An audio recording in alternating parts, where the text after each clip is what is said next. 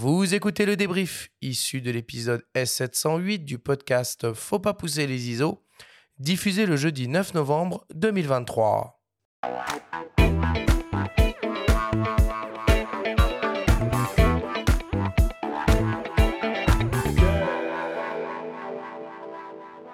Nous sommes toujours avec les photographes Vincent Ranou et Teddy Bracard pour notre grande émission dédiée à la photographie animalière et au brame du cerf.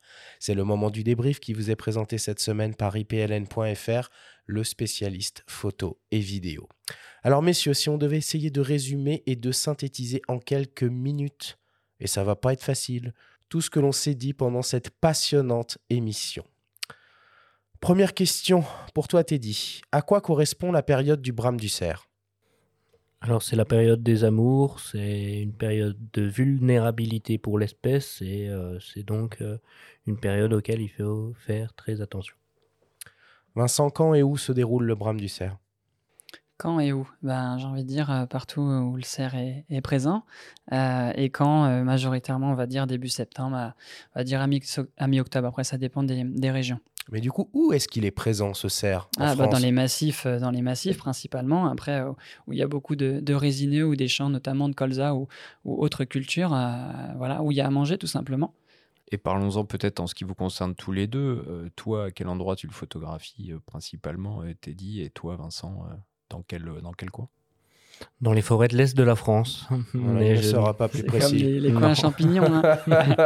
en Bretagne, bon, après, c'est dans les, grandes forêts bretonnes. Hein. Euh, voilà, il y a, y a, beaucoup de forêts. Je ne vais pas dire de nom parce que clairement, sinon, ça incite les, les gens à y aller. Mais clairement, la population est faible. Euh, donc, euh, il y a des cerfs, on va dire, dans, dans quasiment tous les massifs en, Bretagne. Mais il y a une quantité très, très limitée. Donc, donc voilà, pour les voir clairement, voilà, c'est sûr qu'il y a août où il y a plus de chances, août, septembre, octobre. Teddy, sans les imiter, hein, à quoi ressemblent les sons émis par les cerfs pendant le brame et quelles sont leurs significations?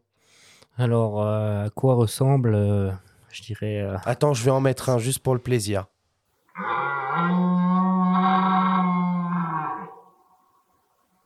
Alors, ce qu'on vient d'entendre, effectivement, c'est les rères. Hein, on appelle ça un rère. comment C'est ce gros chant prononcé par par le cerf pendant la période des amours. Qu'est-ce que ça signifie euh, C'est en fait euh, les, cerfs qui, qui, se signalent leur présence et qui vont permettre euh, en soit de séduire les biches et de marquer leur, leur rivalité avec leurs congénères. Vincent, quelle technique utiliser pour essayer de photographier ou filmer le cerf pendant la période du brame? Bah, L'affût. L'affût est le plus simple pour, euh, pour filmer notamment, pour la, photo également, mais pour la vidéo, il n'y a, a, pas trop le choix. Donc euh, rester euh, quelques heures, quelques journées au même endroit, on va dire, en, en espérant qu'on a choisi la bonne prairie ou le bon emplacement pour, pour le voir. Justement, Teddy, comment est-ce qu'on choisit l'emplacement de son affût? Alors avant tout, le sens du vent c'est la base des bases de tout en photo animalière. Les animaux ont un odorat très très développé, donc euh, on doit toujours être euh, face au vent. Et puis également euh, savoir les zones de gagnage des animaux, donc là où les enfin là où 1, 2, 3, là où les animaux vont venir manger et s'alimenter. Et donc, c'est sur ces endroits-là qu'il faudra affûter. Donc, en lisière de forêt, ça peut être euh, sous un tas de branches, ça peut être dans une toile à fût dédiée à cet effet-là. Le but, c'est d'être euh, invisible. Et juste parce que ça, on l'a très peu abordé pendant la discussion, on a parlé de braconnage, on a parlé de période de chasse. En tant que photographe, comment vous interagissez avec euh, ces périodes-là? Bon, j'y vais si tu veux. Moi, ça m'est arrivé en, euh, à 23h, il faisait bien nuit noire et puis euh, voir des, lampes de chantier arriver droit sur ma tente euh, et avoir deux personnes, on va dire à 5 mètres de ta tente à fût où tu vois des, lasers filer par-dessus ta tente et tu te dis punaise pourvu que, rien ne bouge dans, cette, dans mon affût parce que clairement voilà ils savent très bien qu'ils n'ont pas le droit d'être là parce que majoritairement en Bretagne c'est des forêts privées donc sous autorisation des, des donc quand tu vois ça, bah tu, tu, tu, dis rien tout simplement, tu te tais et puis euh, et attends que ça passe et tu flippes quand même parce que à partir du moment où ils savent qu'ils sont pas là, ils sont armés, tu sais pas trop ce qu'ils peuvent faire. Donc voilà, après tu contactes ben, les gardes forestiers comme tu dit et puis eux ils font leur boulot après après derrière et puis et, voilà. Mais c'est vrai que c'est on s'imagine pas qu'on peut avoir des, du, danger parce que l'homme n'est pas en, danger en tout cas enfin, ne se sent pas en danger en, danger en nature, mais moi maintenant je, je, me le sens suite à des expériences comme ça et ça, et ça fait du bien malgré tout. on se dit, bah, mince, finalement, on peut être. voilà, on n'est pas, pas chez nous. Hmm. Par rapport, moi je vais juste rebondir, là tu as parlé du braconnage et par rapport au monde de la chasse, ce qu'il faut savoir c'est que on partage tous des forêts publiques sur lesquelles on n'a pas plus le droit qu'un autre d'être présent.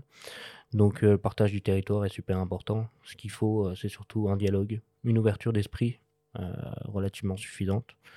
Euh, si on est trop extrême euh, dans nos paroles, dans nos actes, euh, le dialogue est totalement impossible. Mais par contre, quand on arrive à discuter, et eh ben, le partage du territoire il se fait naturellement. C'est bien, c'est important de pas gêner, que chacun ne gêne pas l'autre dans sa pratique et dans sa passion. Quel type de boîtier et d'optique privilégier pour espérer réussir à photographier ou filmer le cerf, Vincent? Moi, je dirais l'hybride. Après, euh, j'ai envie de dire, euh, le plus important, c'est de savourer le moment. Après, qui est la photo, la vidéo ou, pas, c'est pas grave, c'est savourer le moment. Après, euh, l'hybride, voilà, mais je suis sûr qu'en réflexe, on peut faire quelque chose comme d'autres boîtiers. Hein. Il n'y a pas de. faut vraiment avoir quelque chose qui correspond à, nos modes de fonctionnement et nos pratiques. Ensuite, savourer le moment parce que c'est bien plus important. On se retient vraiment de ces moments-là, après qu'il y ait photo ou pas. Il y en a assez sur Internet et sur d'autres plateformes pour en trouver. Et niveau optique, Teddy bah, plutôt euh, des téléobjectifs qui vont être euh, voilà, de, des focales de 300 mm jusqu'à pourquoi pas un 800 mm, soyons fous. Hein.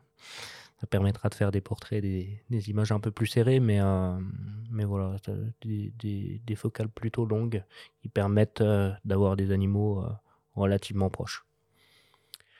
Et pour terminer, Vincent, trois conseils à donner pour mettre toutes ses chances de son côté eh ben, se documenter déjà, parce que euh, souvent quand, on y va, on se décide pas au mois d'août ou au mois de septembre pour aller au Bram. Donc euh, l'idée c'est d'avoir une idée en tête déjà au mois de au mois d'avril. Au moins on, anticipe les choses, donc se documenter sur l'espèce, comme ça on prend un petit peu d'avance. Et ensuite, dès, on va dire dès le mois d'août, commencer à, faire du repérage sur les traces, sur les empreintes, sur les, différentes prairies où, on peut voir des passages de biches ou autres.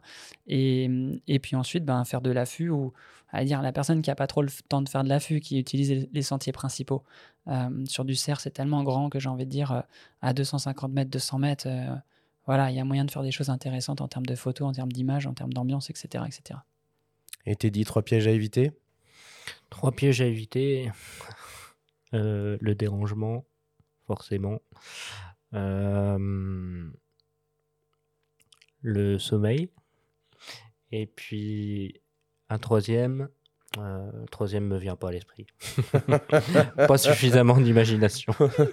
C'est pas grave, allez, on conclut là-dessus. Merci beaucoup les gars pour toutes ces explications.